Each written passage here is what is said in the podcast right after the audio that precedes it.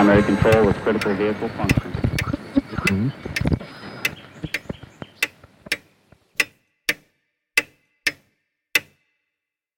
Herzlich willkommen zu Zukunft Denken, Episode 26. Wicked Problems.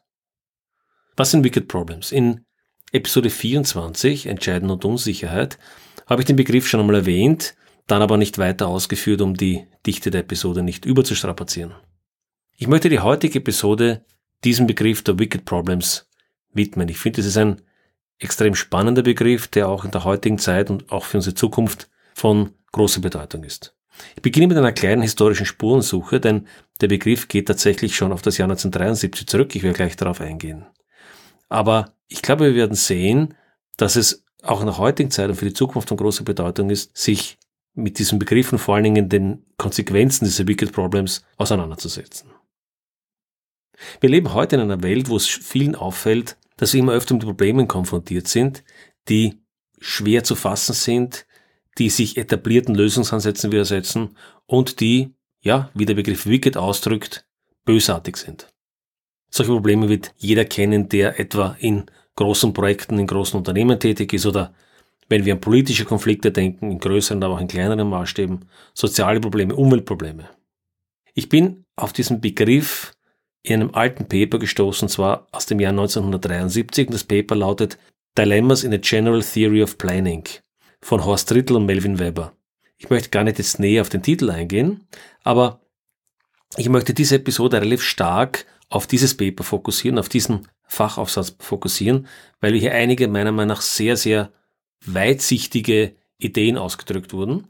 Und dann am Schluss möchte ich noch zwei neuere Bücher kurz erwähnen, in denen dieser Begriff der Wicked Problems oder der Wicked Domains, also der bösartigen Domänen, sozusagen der bösartigen Bereiche von Problemen, dann näher beschrieben wird und wie man damit in der heutigen Zeit umgehen kann.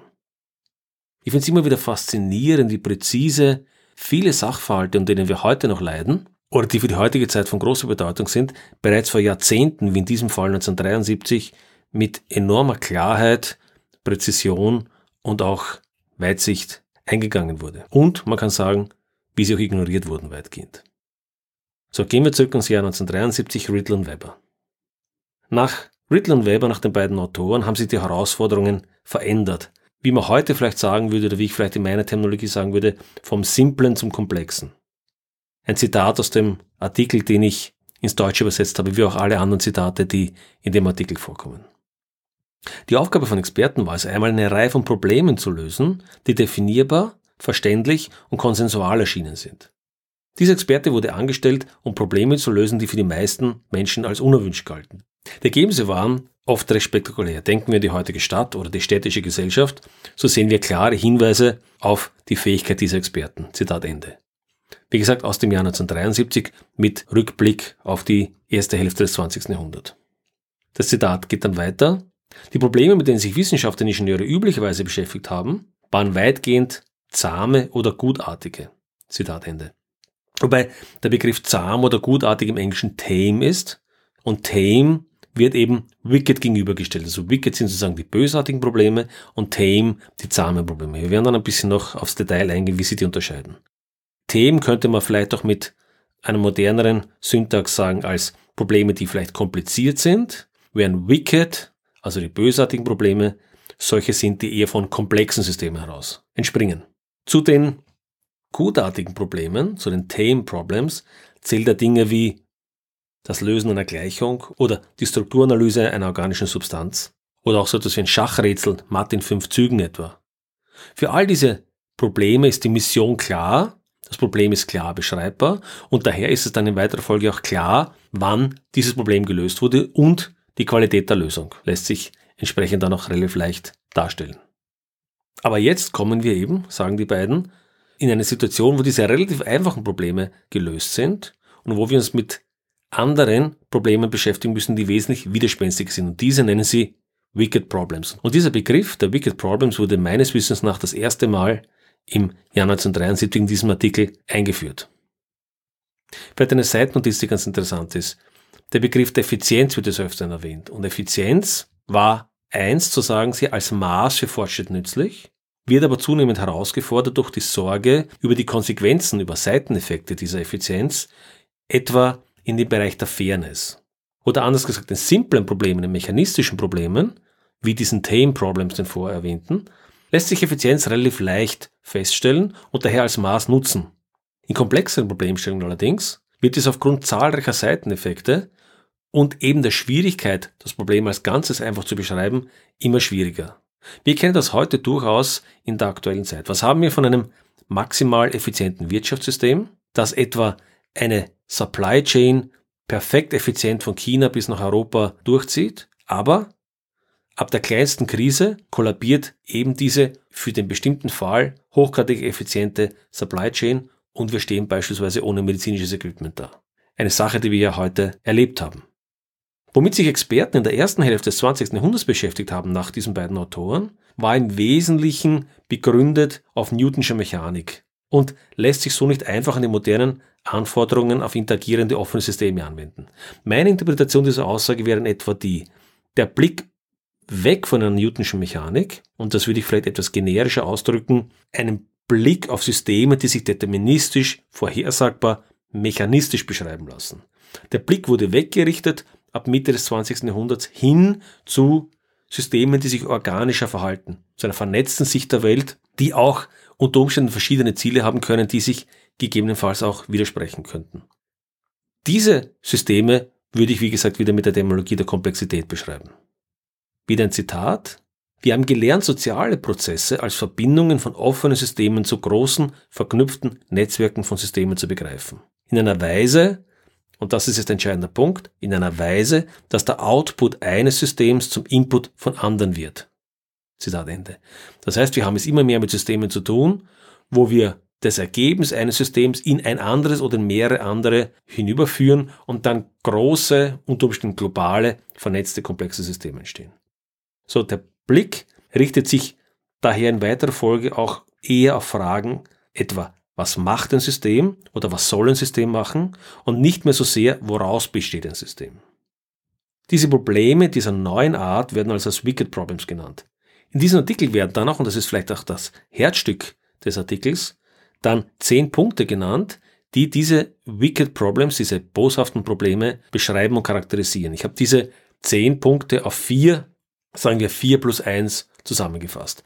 Und ich glaube, das macht durchaus wert, sich jetzt einmal mit diesen vier plus eins Punkten sehr konkret auseinandersetzen, weil ich glaube, wir werden da vieles wiedererkennen, mit dem wir heute konfrontiert sind.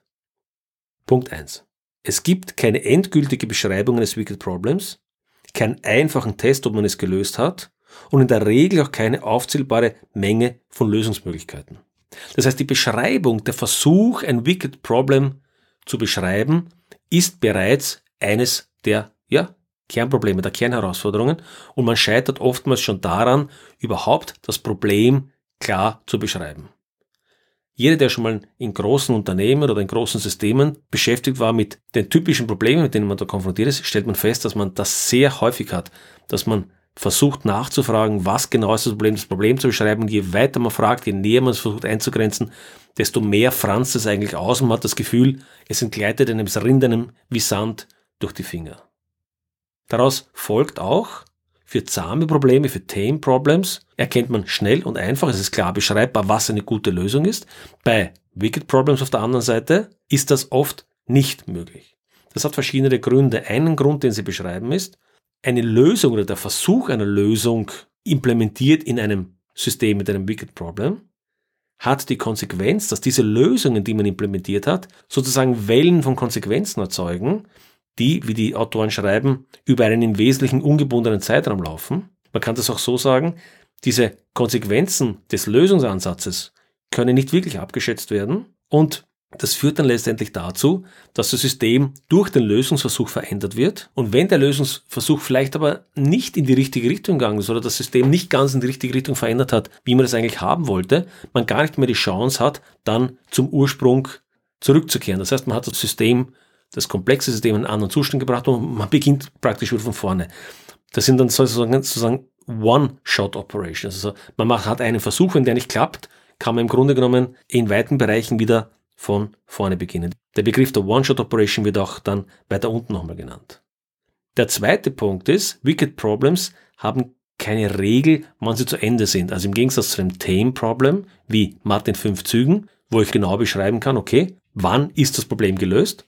Das Problem ist gelöst, wenn die gegnerische Figur matt gesetzt ist und zwar in maximal fünf Zügen. Wenn das nicht gegeben ist, ist das Problem nicht gelöst. Das ist die Konsequenz eines Themenproblems oder die Eigenschaft eines Themenproblems. Wicked Problems haben in der Regel, das hat auch mit dem Punkt 1 zu tun, sie sind schwer zu beschreiben und auch, was eigentlich eine erfolgreiche Lösung wäre, ist entsprechend nicht leicht darzustellen. Und in der Praxis erlebt man also Phänomene wie, und das beschreiben auch die Autoren, dass der Lösungsweg endet, wenn etwa die Ressourcen ausgehen, also wenn zum Beispiel das Geld ausgeht, dann wird halt die, die, der Lösungsvorgang beendet. Oder wenn die Lösung von den Beteiligten oder vom Management vielleicht als gut genug äh, wahrgenommen wird oder als besser als vorher. Ja? Aber nicht einem klar definierten, einfachen, ja, einem klar definierten Kriterium folgt. Der dritte Punkt, jedes Wicked Problem ist im Wesentlichen einzigartig. Da sind wir wieder bei den oben genannten One-Shot-Operations.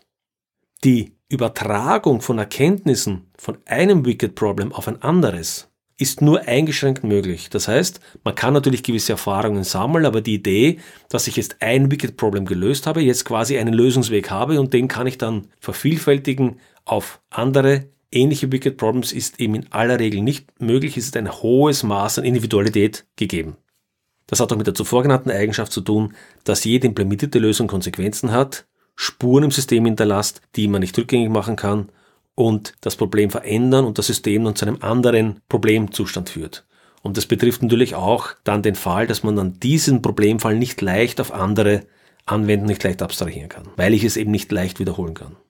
Viertens, ein Wicked Problem breitet sich lateral und vertikal aus. So, was ist mit meinen vertikal zunächst einmal? Ein Wicked Problem ist häufig ein Symptom eines oder mehrerer anderer Probleme. Oder ein Wicked Problem verursacht andere Probleme. Das ist sozusagen die vertikale Dimension. Und lateral beschreiben die Autoren, dass es zu unterschiedlichen Lösungsversuchen führt, die dann schwer auch miteinander abstimmbar sind. Meine Interpretation in Organisationen würde ich in etwas so fassen. Bei Vertik, die vertikalen Interpretation würde ich so sagen, ist, dass sich Wicked Problems in aller Regel über Hierarchien hinaus bewegen. Das heißt, sie sind selten in einer Hierarchieebene oder bei einer Person verortet. Sie ziehen sich in aller Regel über mehrere Hierarchiestufen hinweg. Das wäre die vertikale Dimension und die laterale Dimension. Sie lassen sich auch selten innerhalb einer Organisationseinheit verorten, sondern breiten sich sozusagen lateral über Organisationseinheiten und oder Personen hinaus. Und das hat aber wichtige Konsequenzen. Je weiter oben man versucht, ein Problem zu lösen, desto breiter und generischer wird es und damit wird es auch schwieriger zu lösen auf einer gewissen Weise. Auf der anderen Seite möchte ich aber das Problem auch nicht zu tief lösen, weil dann mache ich eine Symptombehandlung, weil das Problem eben in aller Regel nicht nur an einer tiefen Ebene liegt, sondern eben über die gesamte Hierarchie sich verbreitet. Je weiter nach oben ich gehe, desto schwerer wird es zu fassen. Je weiter nach unten ich komme, desto mehr dokter ich oft nur an Symptomen herum. Und so wieder ein Zitat aus dem Artikel, so ist es nicht überraschend, dass Mitglieder einer Organisation Probleme immer eine Ebene über ihnen selbst sehen. Zitat Ende. So, habe gesagt, wir haben vier Punkte plus eins und der plus eins Punkt, der Punkt fünf, ist es der, der Planer hat kein Recht, falsch zu liegen. Was sie damit meinen, ist auch ganz interessant. Sie beziehen sich zunächst mal auf die Vergangenheit und sagen, Wissenschaftler in der Vergangenheit werden in der Regel nicht beschuldigt, falsch gelegen zu haben, weil möglicherweise ihre Erkenntnisse später verbessert oder überworfen wurden. Das ist einfach der klare Lauf der Wissenschaft. Man hat etwas verstanden oder geglaubt verstanden zu haben und der Fortschritt in der Wissenschaft führt dann dazu, dass wir das einfach immer weiter verbessern und damit letztendlich auch die Erkenntnisse der Vergangenheit zum Teil auch über Bord werfen oder zumindest korrigieren. Wenn wir jetzt aber, wie gesagt, das wurde im Jahr 1973 gesagt, wenn wir jetzt aber in die Zukunft denken, und ich glaube, das gilt genauso heute im Jahr 2020, der Planer sagen sie, aber wird zur Verantwortung gezogen, denn man erwartet eine Verbesserung der Welt, denn Menschen sind von den Handlungen betroffen und die Konsequenzen pflanzen sich aber weit fort. Das heißt, obwohl wir es eigentlich mit Wicked Problems zu tun haben, mit Problemen, die ganz schwer greifbar sind, erwarten wir uns von den Planern, dass wenn sie Entscheidungen treffen, wenn sie planen, wenn sie Aktivitäten setzen, dass diese dann auch zu Verbesserungen führen. Und wir sind sehr intolerant und sehr ärgerlich, wenn Eingriffe gesetzt werden, die aber nicht in eine gewünschte Richtung führen, obwohl das eigentlich enorm schwierig ist. In dem Paper erwähnen sie auch gesellschaftliche Konsequenzen, die gar nicht uninteressant sind, die vielleicht nicht im Kern eigentlich der Beschreibung der Wicked Problems liegen, aber die trotzdem ganz bedenkenswert sind. So sagen sie etwa, dass vorindustrielle Gesellschaften kulturell homogener waren. Das industrielle Zeitalter hat die kulturelle Diversität stark erweitert. Und postindustrielle Gesellschaften sind daher wesentlich stärker differenziert als alle früheren Gesellschaften. Und daraus ergeben sich auch eine Reihe von Zielkonflikten. Das heißt, etwas, was für eine dieser diversen Gruppen gut sein mag, mag für eine andere oder für mehrere andere schlecht sein. Was jetzt die Problemlösung natürlich in solchen komplexen Systemen deutlich verschärft, eben aufgrund auch der stärkeren Diversität. Wie gehen wir damit um? Ja, das ist eine wesentliche Frage. Und sie machen noch einen zweiten Aspekt auf, nämlich sie sagen, wir erleben stärker gesellschaftliche Mechanismen, die eigentlich ein Nullsummenspiel sind. Das bedeutet, in einem solchen Nullsummenspiel ist der Gewinn des einen der Verlust des anderen. Wie beim Pokern. Wenn wir pokern, ich gewinne, Sie verlieren, dann ist Ihr Geld weg und ich habe Ihr Geld. Wenn wir aber in einer wirtschaftlichen Welt waren wie bisher, wo stetig Wachstum herrscht, dann können alle Beteiligten gewinnen. Jedenfalls solange, solange dieses Wachstum vorangeht. Nun aber, so schreiben Sie schon in diesem Paper, leben wir in einer Welt, wo wir es mehr mit Systemen zu tun haben, die im Nullsummenspiel sind. Rohstoffe, die in die Ökonomie eintreten, verlassen diese auf der anderen Seite als Umweltverschmutzung. In einer diversen Gesellschaft, wie Sie sagen, die unterschiedliche Werte lebt, das ist auch ein entscheidender Punkt, sie ist nicht nur diverser, sie lebt auch unterschiedliche Werte, da wird eine Lösung, die eine Gruppe zufriedenstellt, unter Umständen eine andere abstoßen. Genau das, was wir heute in geradezu extremen Maße in manchen Ländern wie etwa den USA auch erleben. Das heißt, auf diesen gesellschaftlichen Kontext bezogen sagen Sie, dass es bei diesen Wicked Problems eben keine wertfreien, richtig-falsch Lösungen von Problemen gibt. Jetzt möchte ich mit dieser Beschreibung der Wicked Problems einmal diesen Artikel beenden und jetzt noch auf zwei Bücher eingehen, die aktueller sind. Das erste ist aus dem Jahr 2019, die diesen Gedanken auf sehr ähnliche Weise aufgreifen und sehr konkret auf Probleme der Zeit anwenden. Und das erste Buch, auf das ich mich beziehen möchte, ist von David Epstein und heißt Range. David Epstein greift in seinem Buch die Idee von Wicked Domains im Gegensatz zu Kind Learning Environments auf. Das heißt, die Wicked Domains, kann man sagen, entsprechen relativ genau den Wicked Problems. Und im Gegensatz dazu stellt er die Kind Learning Environments, also die Learning Environments, die aus verschiedenen Gründen einfach sind und welche das sind, auf die kommen wir gleich zurück. Die Analogie zum ersten Artikel von Rittel und Weber ist Wicked Problems, Wicked Domains sind relativ ähnlich verstanden. In diese Wicked Domains sieht David Epstein etwa Dinge wie Ärzte oder Medizin. Jedenfalls bestimmte medizinische Aspekte, nämlich solche, die jetzt nicht vielleicht auf einfache Eingriffe sind, wie zum Beispiel ein, einen Beinbruch, ja, wo ich sage, okay, das Bein ist gebrochen, da ist relativ klar, tausendfach gemacht, es wird geröntgent, dann wird es gefixt oder genagelt oder irgendwas gegipst, so, sondern medizinische Probleme, die zum Beispiel von einer Art sind, dass mehrere Organe betroffen sind, dass man vielleicht ein systemisches Problem hat, damit der Mensch ein psychisches Thema damit hat und so weiter.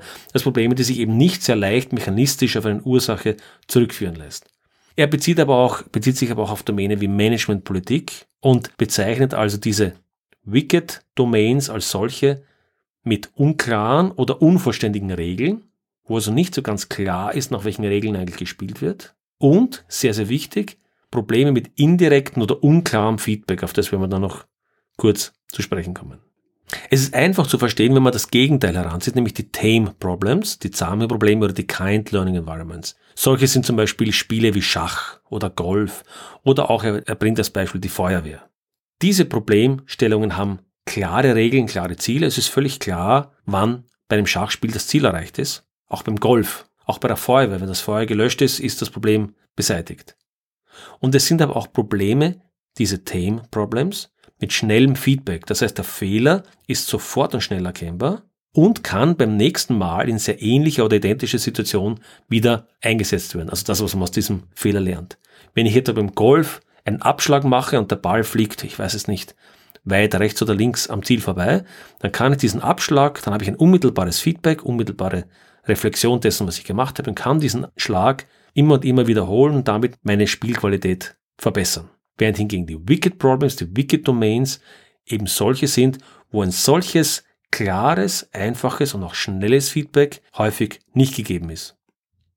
Es gibt sogar den verzwickten Fall, wo das Feedback sogar die falsche Erkenntnis fördert. Ein ganz gutes Beispiel, wie ich finde, ist in alternativen Heilmethoden, in Paramedizin, Pseudomedizin zu finden. Denken wir Dinge wie Aderlass oder auch eben alle möglichen alternativen, sogenannten Alternativheiler, die aber in Wahrheit keine Medizin betreiben, sondern Aberglaube betreiben. Und hier kann es sich durchaus für den Heiler unter Anführungszeichen so darstellen, als würden sie ein Feedback bekommen, das ihre Heilkraft stetig bestärkt. Warum ist das so? Zunächst einmal, die meisten Erkrankungen heilen von selbst. Wäre das nicht der Fall, würden wir ja nicht 80 Jahre alt werden. Es gibt natürlich einige Erkrankungen, die tatsächlich bei Nichtbehandlung tödlich sind, aber das sind nicht alle. Viele Erkrankungen, eine Verkühlung, äh, eine virale Infektion, viele jedenfalls, aber auch andere Probleme, da ist der Körper oftmals in der Regel selbst damit umzugehen. Das heißt, wenn der Heiler jetzt irgendwelche vermeintlichen Schritte für die Heilung setzt und der Patient danach gesünder wird, kann er eben dieses Feedback für sich mitnehmen, er hat den Patienten geheilt, obwohl er in Wahrheit gar nichts gemacht hat, sondern der wäre genauso von alleine gesund geworden. Da kommen aber zwei weitere Aspekte dazu, nämlich das eine ist, diejenigen, die krank bleiben oder vielleicht sogar sterben, logischerweise, kommen nicht wieder. Oder andersrum ausgedrückt, die, die wiederkommen, verstärken sein Gefühl der Fähigkeit zu heilen. Weil die, die krank bleiben oder die, die eben daran da weiterleiden, wegbleiben. Und wir sehen in diesem Beispiel, das positive Feedback zementiert die falsche Erkenntnis. Und es gibt einige so sehr, sehr schwierige Probleme, wo eben das direkte Feedback geradezu zur falschen Erkenntnis führen kann. Das leitet David Epstein Folgen für menschliche Expertise ab. Enge und tiefe Expertise sind bei tame Problems, bei zahme Problemen und in Kind Learning Environments sehr hilfreich. Haben wir es aber mit Wicked Problems zu tun, brauchen wir Menschen, die ein breites und generalisierendes Wissen haben.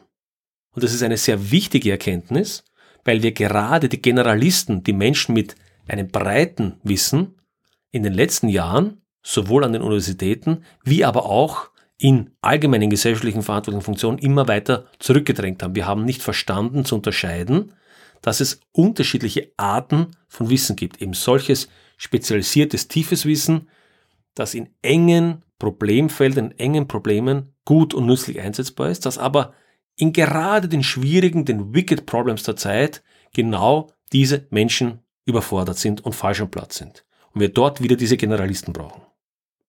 Und vielleicht dazu eine in der heutigen Zeit wichtige Randbemerkung.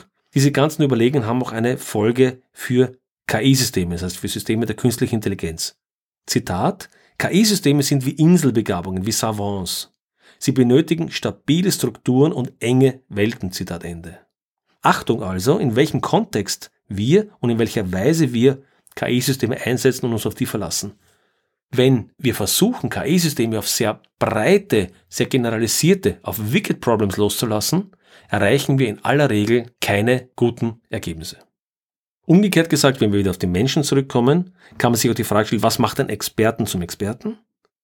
Nach all dem, was wir gesagt haben, ist die Antwort klar. Das hängt von der Art des Problems, der Art der Domäne ab. Wenn es jemand mit engen und tiefer Erkenntnis handelt, dann ist dieser auf Tame Problems gut einzusetzen. Wenn es sich aber um jemanden handelt, der eher ein Generalist ist, der breites Problemverständnis hat, ist es jemand, der für Wicked Problems viel besser einzusetzen und eben dort als Experte zu betrachten ist oder unter Umständen zu betrachten ist. Wenn wir einen Menschen, den wir im klassischen Sinne als Experten bezeichnen, also jemand, der ein enges, sehr fokussiertes, sehr tiefes Wissen hat, wenn wir so jemanden auf Wicked Problems ansetzen, dann führt dies mit ziemlicher Sicherheit zu Schwierigkeiten und nicht zur Lösung des Problems. Vielleicht eine letzte Anmerkung aus diesem Buch heraus, eine wichtige Erkenntnis, die in dem Buch auch betont wird. Eine Überzeugung der eigenen Fähigkeiten sowie Erfahrung sind keine geeigneten Maßstäbe für Expertise. Anders gesagt, es ist sehr häufig zu bemerken, dass Menschen, die eine langjährige Erfahrung haben, sich selbst daher nach eigener Einschätzung für Experten halten, dies aber letztendlich also von den eigenen Fähigkeiten überzeugt sind, dies aber letztlich in praktischen Tests nicht belegen können. Ein gutes Beispiel dafür ist, dass man häufig bei Polizeibeamten oder FBI-Beamten ähnlichen Untersuchungen gemacht hat, ob sie in der Lage sind, Menschen zu erkennen, die lügen. Bei derartigen Tests stellt sich sehr häufig heraus, dass die vermeintlichen Experten, also die Polizeibeamten, die FBI-Beamten und so weiter, der Meinung sind, also der eigenen Überzeugung sind, dass sie aufgrund ihrer Erfahrung in der Lage sind, Menschen besser zu erkennen, die lügen, als sozusagen der Normalbürger. Prüft man das aber in neutralem Setting ab, stellt man fest, dass sie häufig kaum besser sind, kaum besser als Durchschnitt abstellen, also kaum besser sind als normale Menschen.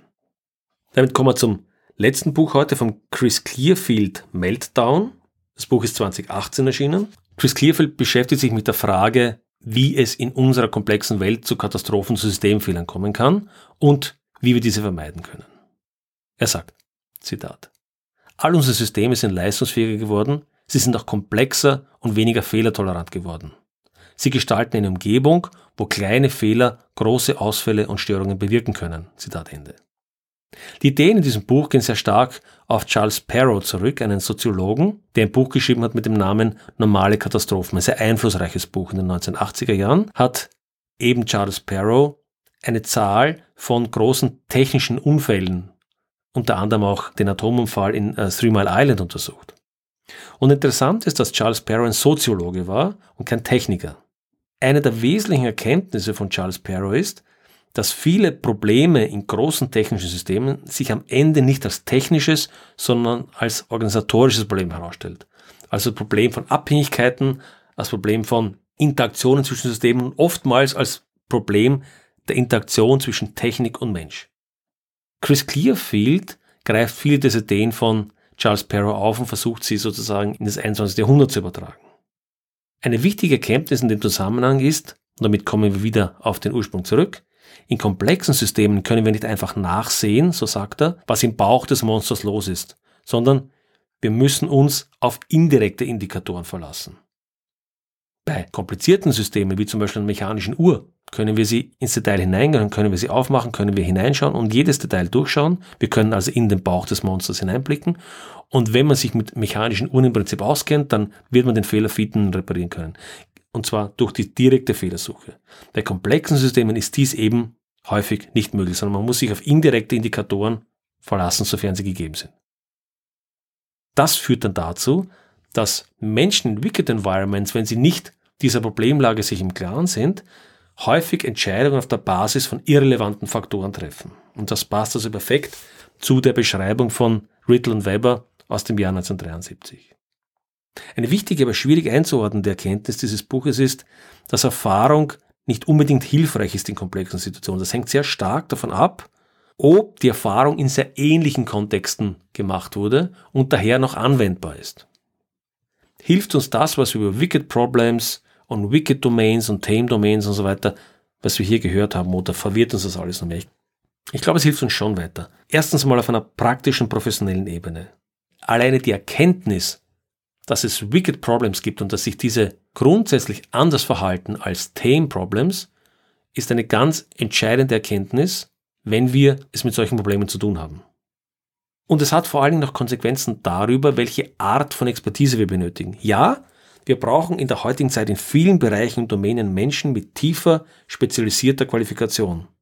Die schwierigen Wicked Problems unserer Zeit allerdings werden wir nur mit Generalisten und Menschen mit breiter, verknüpfenden und über Domänen reichenden nicht tiefen Wissen bewältigen. Das heißt, das müssen nicht Menschen sein, die tiefes Wissen haben, aber es müssen Menschen sein, die ein breites Wissen haben, die in der Lage sind, aus verschiedensten Domänen zu vernetzen und zu diesen jeweiligen Spezialexperten auch den Draht herzustellen, um deren Erkenntnisse zu verbinden.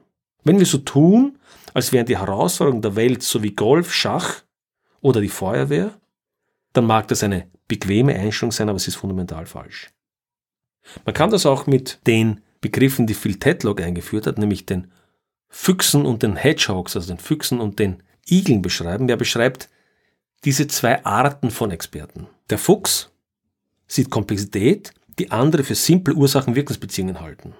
Der Fuchs versteht, dass wir es zumeist mit probabilistischen, mit nicht deterministischen Effekten zu tun haben. Der Fuchs ist auch jemand, der eine Sprache verwendet, die weniger absolut ist. Ein Fuchs sagt, ja, unter diesen Umständen ist es so und so, aber wenn der Umstand etwas anderes ist, ist es so. Er arbeitet eher mit Wahrscheinlichkeitsaussagen, mit keinen sehr klaren unter Umständen oder sehr prägnanten, deutlichen Formulierungen.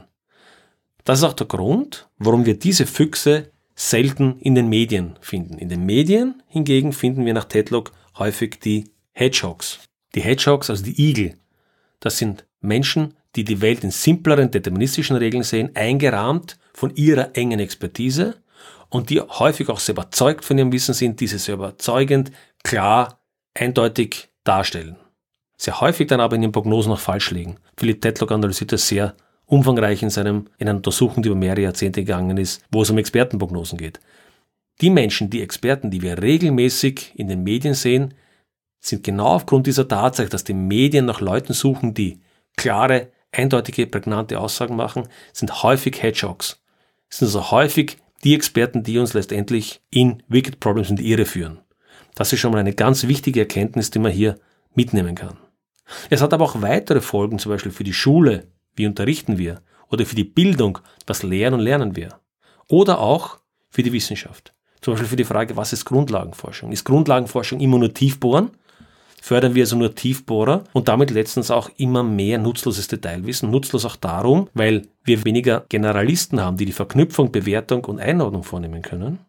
Und fördern wir vielleicht auch Wissenschaftler und Professoren, die möglicherweise zu eindimensional denken und in den eher schlichten eindimensionalen Mustern denken. In Management und Politik wählen wir hier die richtigen Menschen für den Job auf. Denn gerade Management und Politik hat sehr, sehr häufig mit Wicked Problems zu tun. Wären sie nicht wicked, bräuchten wir nämlich genau dieses Management und diese Politiker nicht. Wählen wir also die richtigen Menschen für den Job oder wählen wir die Alpha-Tiere und Schwätzer? Diejenigen, die vielleicht Management-Schauspieler sind, die zwar wenig Kompetenz haben, aber deren Hauptkompetenz vielleicht darin liegt, Manager oder Politiker zu spielen. Das sind sehr essentielle Fragen, wie wir unsere Zukunft gestalten. Und zweitens gibt es auch eine wichtige gesellschaftliche Dimension. Vertreter von Wissenschaft und wie schon öfter erwähnt, auch Vertreter von Wirtschaft und Technologie sind keinesfalls geeignet, die Lösungen für die Probleme der Zukunft zu verhandeln und zu diskutieren. Das darf letztlich nur mit friedlichen politischen und anderen gesellschaftlichen Mitteln verfolgen. Das heißt, ich darf nicht jemanden, der ein Nerd in einem ganz engen Bereich ist, letztendlich auch die Verantwortung überlassen, wie wir als Gesellschaft mit diesen Techniken, Technologien, Erkenntnissen umgehen wollen.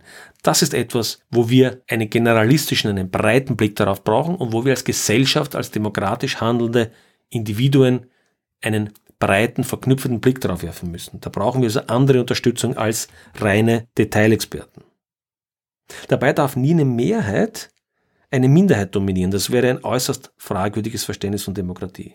Roger Williamson hat einmal gesagt, Demokratie bedeutet eben nicht die Herrschaft der Mehrheit, sondern das Protektorat der Minderheit unter der Herrschaft der Mehrheit.